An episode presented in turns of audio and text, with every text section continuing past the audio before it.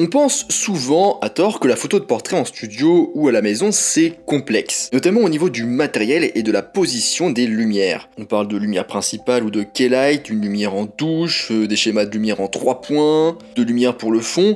Et bien en fait, je vais vous confier un secret, on peut faire de belles photos de portrait avec une seule source de lumière. Il y a quelques semaines, je vous parlais notamment de l'éclairage Rembrandt, qui est un cas particulier de l'éclairage qu'on va voir aujourd'hui, le clair-obscur. Alors qu'est-ce que c'est Comment mettre tout ça en place simplement? Eh ben c'est ce qu'on va voir ensemble. En avant, Guingamp. Avant de commencer, je vous rappelle que sur mon site photomaniac.fr, vous pouvez retrouver l'information gratuite sur les bases de la photo. Alors, qu'est-ce qu'un clair-obscur ou chiaroscuro? Chiaroscuro vient de l'italien, non, je ne sais pas faire l'accent. Chiaroscuro, du coup, vient de l'italien. Il est composé, du coup, de deux mots, chiaro qui signifie clair et scuro qui signifie sombre. Donc, chiaroscuro signifie clair-obscur. En France, on a bien plus tendance à utiliser le terme clair-obscur que chiaroscuro alors que pour les anglo-saxons c'est l'inverse. Le clair-obscur a été utilisé pour la première fois pour décrire le travail d'artistes tels que Léonard de Vinci et de Caravage à l'époque de la Renaissance italienne. Vous vous souvenez peut-être brièvement de vos cours d'histoire au collège ou au lycée, dans vos livres vous avez dû passer rapidement sur des peintures en clair-obscur. On donne aussi souvent cet exemple pour l'oxymore, donc la figure de style. À la queue de souvenirs.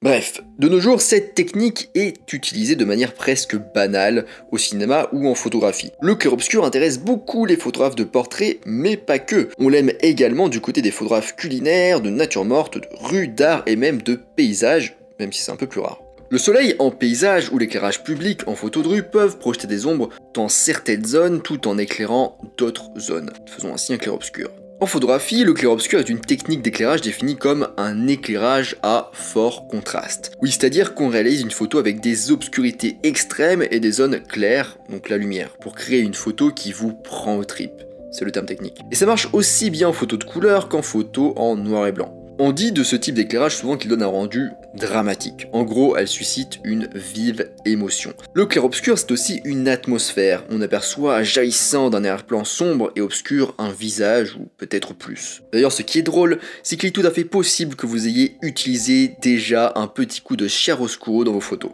plusieurs fois et sans le savoir. C'est l'occasion de revenir sur certaines photos avec vos proches et de leur dire que ce fort contraste était tout à fait voulu et que c'est un chiaroscuro. Dites-le d'un air dédaigneux bien sûr. Dans sa forme la plus simple, le clair-obscur est créé en plaçant une source de lumière artificielle assez puissante placée d'un côté et proche du sujet. Ou pour ceux qui n'ont pas de matériel avec ce qu'on trouve autour de nous comme une fenêtre ou la boule de feu qui se situe dans le ciel. Alors, autre point, pourquoi le clair-obscur est utilisé? En plus de l'impact dramatique dont je parlais juste avant, en photo de portrait, le clair-obscur permet de révéler la structure du visage grâce aux ombres notamment, et le caractère du modèle.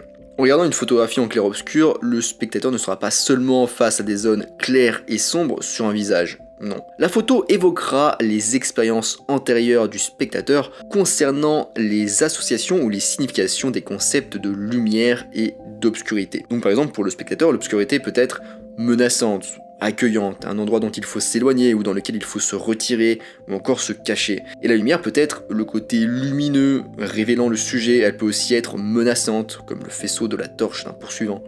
On peut créer une tension en combinant l'obscurité et la lumière. Et oui, pensez aux effets utilisés dans les films noirs, populaires dans les années 1940 et 1950, où les personnages se cachent et se révèlent dans les ombres et les lumières vives des rues malfamées. L'effet sur un visage crée une tension entre ce qui est vu clairement et ce qui est invisible ou seulement faiblement perçu. Cela crée aussi du mystère, de l'attente, ça titille l'imagination. Que cachent ces ombres? Le clair-obscur donne aussi un aspect très pictural à votre photo, donc un effet peinture, et devrait faire penser, consciemment ou non à votre spectateur, aux peintures de la Renaissance. Autre point du coup, utilisez la mesure spot pour une exposition précise. Alors que vous utilisiez la lumière d'une fenêtre, d'un flash, d'une lumière continue ou d'un soleil intense, il est souvent très difficile pour le posemètre interne de notre appareil photo de réaliser la mesure de l'exposition. Surtout quand la scène est contrastée, ce qui est le cas du coup en clair-obscur si vous avez suivi. La solution est donc de régler votre appareil photo en mode de mesure spot et non spoc ça fait penser à ça à chaque fois, mais ça n'a rien à voir. En fait, les modes de mesure d'exposition, j'en parle dans ma version gratuite notamment, indiquent à votre posemètre sur quelle zone il doit se baser pour mesurer la luminosité de la scène et à partir de là calculer l'exposition correcte.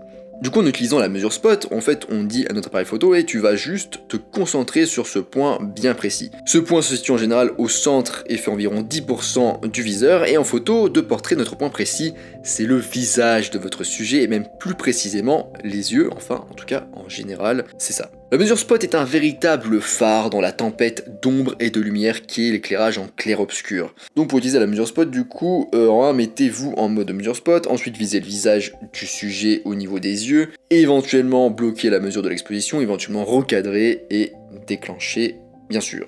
La mesure spot vous permet de capturer le sujet peu importe la lumière disponible. Les zones sombres du reste de la scène seront encore plus ténébreuses, bref, ça marche bien dans cette situation. Ensuite, le matériel pour faire du clair-obscur. Donc c'est assez simple. Un boîtier, donc pas besoin de quelque chose de spécial. On apprécie en général les 24 x 36 ou les moyens formats en photo de portrait. Mais un APS-C fonctionne aussi très bien. Niveau de l'objectif, ça dépend totalement de vous. En général, on est entre l'objectif standard et le téléobjectif. Donc cela aussi dépend bien sûr de la place que vous avez. Il faut pouvoir se tenir au moins à 3 mètres de son sujet pour ne pas avoir de déformation. je ne parle pas de distorsion, mais bien de déformation. Pour ceux qui sont curieux, j'en parle dans ma formation gratuite. Une source lumineuse, donc un flash, une lumière continue avec une softbox, une fenêtre, un soleil ou un feu de cheminée, pourquoi pas. Ensuite un fond noir, donc c'est beaucoup mieux, ça va vraiment vous simplifier la vie pour le rendu final et renforcer l'effet. On joue avec le contraste, l'ombre et la lumière. Le clair sera votre lumière, l'obscur votre fond D'ailleurs, en général, on évite les fonds texturés, froissés ou pliés, et on préfère les fonds lisses. Si vous n'avez pas de fond, dans ce cas, il faudra bien se tenir loin de votre mur et qu'il ne soit pas clair de préférence. Ensuite, un réflecteur, donc c'est optionnel, c'est pas du tout obligatoire, mais il est généralement placé à l'opposé de la lumière et du coup un peu derrière le sujet. Ensuite, autre point, du coup, les réglages et étapes pour mettre en place votre clair-obscur. En 1, du coup, placez votre sujet à 6 mètres minimum du fond noir. En 2, placez l'appareil photo à 3 mètres du sujet minimum, si vous ne voulez pas de déformation.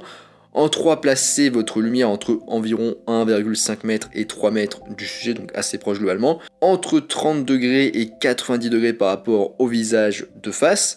Et la lumière doit être 20-30 cm au-dessus du sujet, diriger la lumière vers le bas ou de manière horizontale, il y a un petit peu deux écoles à ce sujet. Donc l'intérêt de placer la source lumineuse près du sujet d'obtenir un clair-obscur en utilisant la loi du carré inversé, par notamment dans un de mes articles sur mon site photomaniac.fr. Mais en gros le principe c'est que la lumière s'estompe très vite avec la distance. En cas du coup vous allez utiliser une seule lumière pour avoir bien toutes les ombres. Et du coup, bien sûr, pas une seule autre lumière ne doit être allumée, donc extinction totale des feux dans votre pièce, s'il vous plaît. En 5, utilisez un réflecteur, mais c'est optionnel, que vous pouvez mettre à l'opposé de votre lumière et un peu du coup derrière votre sujet. En 6, au niveau des réglages, on est sur de l'ISO 100, un temps de pause entre 1 100 de seconde et 1 250 de seconde, une ouverture entre f8 et f11, mesure d'exposition spot comme on l'a vu, balance des blancs automatique ou lumière du jour et format RAW pour développer. Et en 7, ici, on n'est pas dans un cas particulier précis comme avec l'éclairage Rembrandt,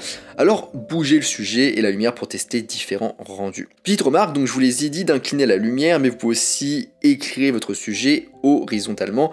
Cela vous permettra de travailler avec différents dégradés d'ombre et de lumière.